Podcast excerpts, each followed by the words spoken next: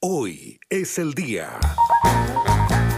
¿Cómo están? Buenas tardes. Jueves 27 de agosto y es el día en que el año 1965 la banda musical británica The Beatles visita a Elvis Presley en su mansión en Graceland, generando todo tipo de especulaciones respecto al encuentro.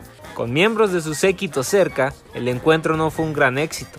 Se sentía tensión en la sala, y preocupación existe en la provincia de Colchagua ante las constantes detenciones de bandas de traficantes en la zona, quienes poseen alto poder de fuego y manejan millonarias sumas de dinero. Leila Zapata con los detalles.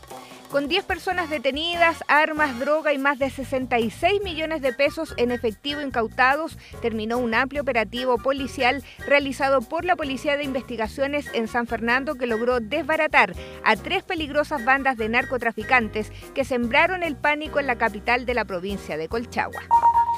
Y hoy se realizó la visita inspectiva al Estadio El Teniente para la autorización del partido entre O'Higgins y Antofagasta que se disputará el próximo domingo. Nicolás Ursúa nos amplía. Claro, porque durante esta jornada las distintas autoridades eh, deportivas, sanitarias eh, visitaron el Estadio El Teniente para afinar el visto bueno a los últimos detalles para el partido entre O'Higgins y Deportes Antofagasta que se disputará este domingo en el Estadio El Teniente y marcará la vuelta al fútbol en la región de O'Higgins tras la pandemia.